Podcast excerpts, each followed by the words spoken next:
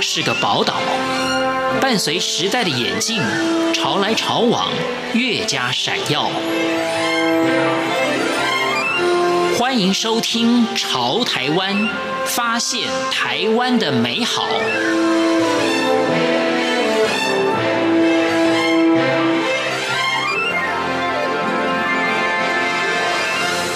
听众朋友，大家好，欢迎收听今天的《潮台湾》，我是闲情。黄淑文为了育儿辞去教职，专心从事创作。布洛格曾经获得布洛克百杰奖、文学创意类金牌奖，被评为最温柔动人、颇具说服力的布洛格。著有《妈妈做自己，孩子就能做自己》。最长的辞职信，趁着年轻去流浪，妈妈的读心术等书。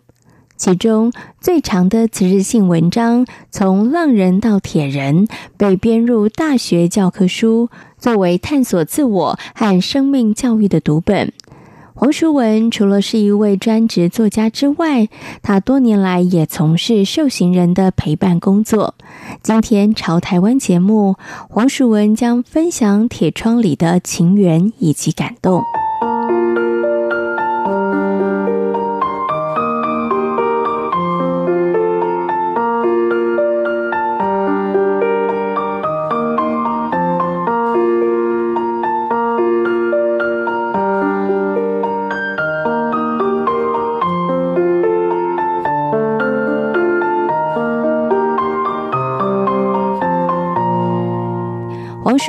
曾经担任国中地理老师，在他地理讲页的第一页有着一张手绘漫画，那是出自于一位学生之手，也是因为这位学生让他进入监狱辅导陪伴受刑人。因为那时候很年轻嘛，所以我教的大部分都是调皮的男生班，然后不读书的。以前我们还有所谓的放牛班，就是后段班。然后我教地理课的时候，有一个小孩哈，他连我说故事都不听的，他永远都在做他自己的事情。哦，因为那时候年轻，可能耐心也有限，所以当我走走下去看他在做什么的时候，我本来应该很生气。可是当我把他的地理，因为他地理课本压着，不知道在做什么事情嘛，然后把他的课本拿开的时候，发现。他在画画，而且画的真的是惟妙惟肖。就是我们当年电视不是都有在播那个《灌篮高手》？嘿，对，所以后来我就很珍惜他这份才华，我就没有骂他，我就说：好了，你既然不听地理课的话就算了。可是有一个条件，就是你每节地理课都要画两幅漫画给我。哦，所以后来他就真的哎。就不听地理课了，然后就每节都画两幅漫画给我，就足足画了一年。然后一年后我要调离，就是青海国中回到台南教书的时候，他就从教室后面跑过来，然后后就跟我说：“老师，我以前画的都不够好看哈，然后谢谢你让我做自己想画画的事情哈。”然后一年他就送了我两幅，就是樱木花道，就是他最喜欢的那个灌篮高手。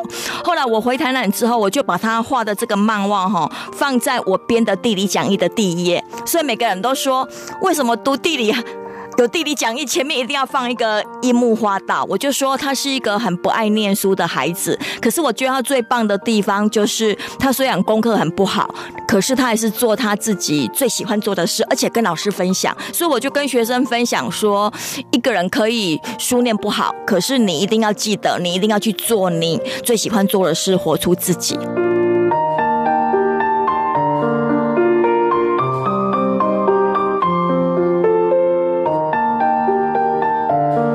那时候应该是二零一二年，哦，我我开始找他的时候呢，哈，同学只要听他的名字都吓了一跳，因为毕竟也是已经是二十年前的往事嘛。然后我才知道说他变成监狱的死刑犯，哈，而且是关在台南看守所，还没有去。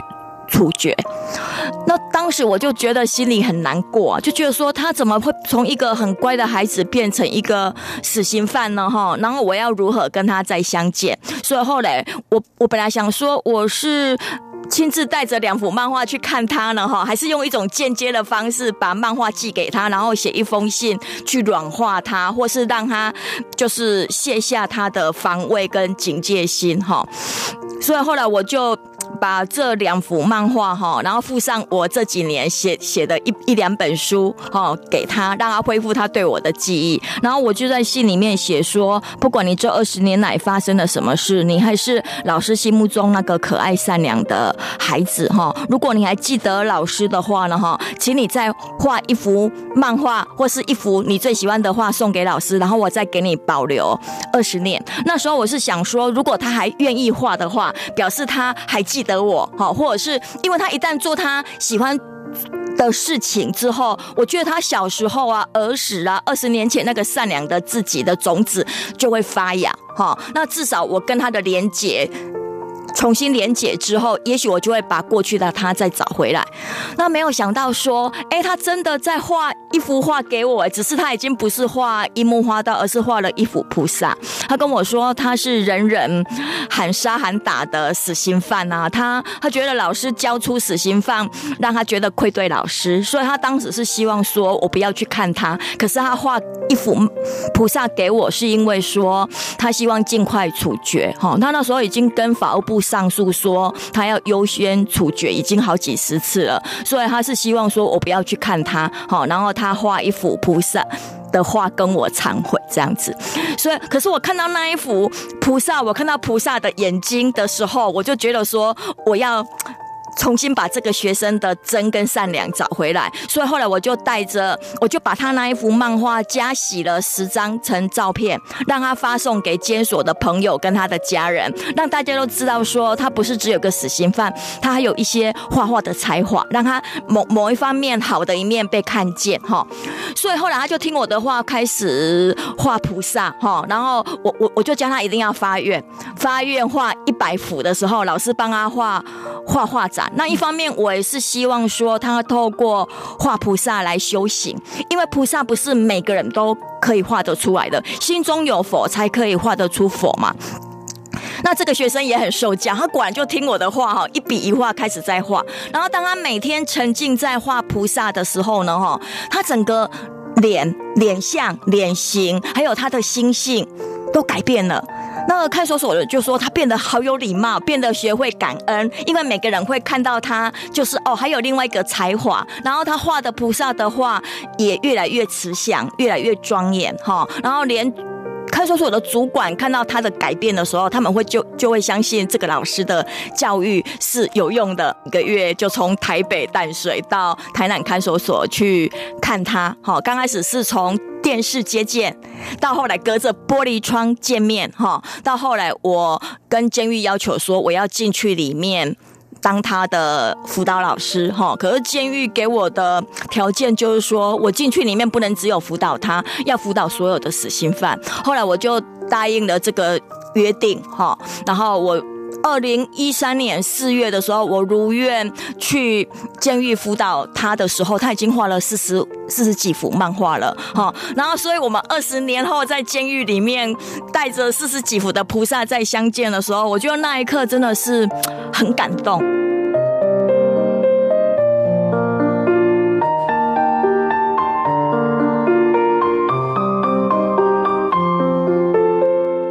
感觉到说学生真心忏悔，因为他跟我说，他以前只是知道说哦，他错了，他错了，可是他并不知道说真正的认错忏悔是什么。他看到老师的时候，他突然觉得说，生命中有一个了解他的人真好。然后，如果他还有重生的机会的话，他终于知道要如何活着了。活着是一件很喜悦的事情。然后，活着就好像老师当年对他的教导，只要你做自己想做的事。然后把生命的美跟善跟周围的人分享，这个就是最基本活着的意义。然后当他找到活着的意义的时候，他突然开始真心忏悔，说他不应该，不管是当时的误会或是个性冲动，他不应该剥夺别人的生命。他第一次感觉到说，原来真心认错是他要知道活着的意义跟价值在哪里，他才会真心的觉得说，他剥夺别人生命的机会是不对的。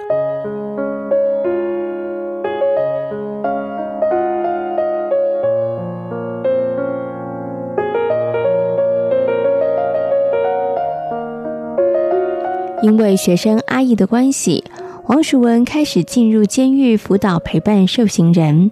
他从陪伴的过程中重新思考生命以及死亡，以及一个人活着的意义。他说：“来不及说再见的缺憾，用爱来弥补。只要活在爱里，生命永不消失。人生到最后，其实是你和你自己的旅行。活着和死去相同的地方，是面对生命的态度。”当活着的时候有正确的方向，就能够坦然的面对最终的一刻。我随着学生的被处决过世之后，我也发了个愿，说我终身要成为受刑人的老师，尤其是去是死刑犯。所以我从二零一三年开始，我就在监狱里面辅导死刑犯跟受刑人，在监狱里面巡回演讲，哈，然后也曾经辅导艾滋病的受刑人一年。那有一些监狱的主管就会说：“苏文，你这样子太辛苦了，因为你辅导艾滋病的受刑人，因为艾滋病目前还是没有药医嘛，哈，也是另类的死刑犯。然后你辅导的死刑犯也是最终都要死的，所以后来监狱顾虑到我的身心健康，所以就让我辅导了一些目前正在打官司，哈，或者是让我去监狱巡回演讲，辅导一些重刑犯。所以我就是这样子一直做，一直做，做到今年已经是第七年了。”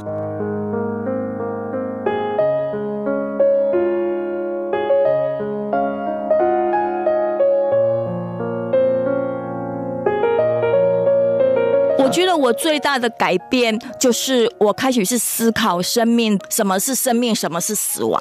哈，因为在监狱里面，哈，你你会看到所谓的恶人，不见得那么恶，他可能是一时的冲动跟糊涂，哈，然后就犯了罪。那有些是帮别人顶罪的也有，哈，那那当然真正。恶行不忏悔的也有，可是我离开监狱之后来看我们现实的人生，在社会上所谓的好人，可是其实做的是坏事也有，所以我对于所谓的善与恶。迷惘了。那有一些监狱的主管呢，哈，他因为长期在监狱，就好像被关在监狱里面，所以有些监狱的主管有时候会对他所做的事情茫然。好的主管也有，可是对自己生命产生怀疑的主管也有。所以，如果我有一点想多说些什么，我我觉得社会上除了帮助受刑人，哈，因为受刑，因为常常有人质疑我说，你为什么要帮助坏人？可是我会说，我把坏人教好，等同于。爱爱爱惜你的家人，因为你的家人朋友就不会受到坏人的欺负或伤害。可是我觉得说，在监狱里面还有一块需要关照的是监狱里面的主管呢，因为他们跟受刑人一样关在里面的时候，他们每天碰到的都是不好的那一面。反而我觉得主管的心理那一块才需要被照顾的。好，这是关于善与恶。那另外我会开始去想什么是。活着，什么是死亡？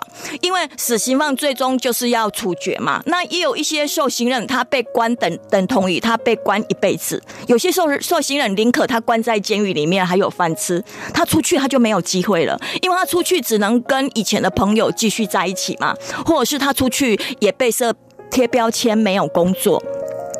所以我觉得监狱变成一个有时候是关着的是活着的死人。好，可是我又回到我们的社会来看的话，有的人活得好好的，也像死人一样啊。所以我觉得我们的社会，不管是在监狱内、监狱外，应该多推动一些什么才叫做真正的活着。那受刑人被关在里面，他不能做坏事了。有些受刑人他经过忏悔之后，他的面相就活着像一尊佛一样。我觉得也有，所以我觉得监狱里面也是受刑人的修行，只是因为监狱的受刑人不能被拍照，所以他们在网络搜寻被。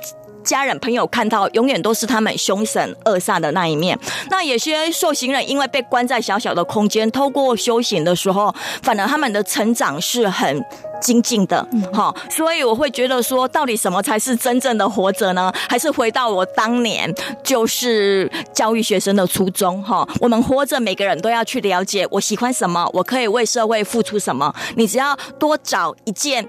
找到自己真正想做的事，哈，然后呢，哈，把你真正喜欢做的事呢，哈，化成一个利他的工作或事业，那这样子你就算活出自己嘛。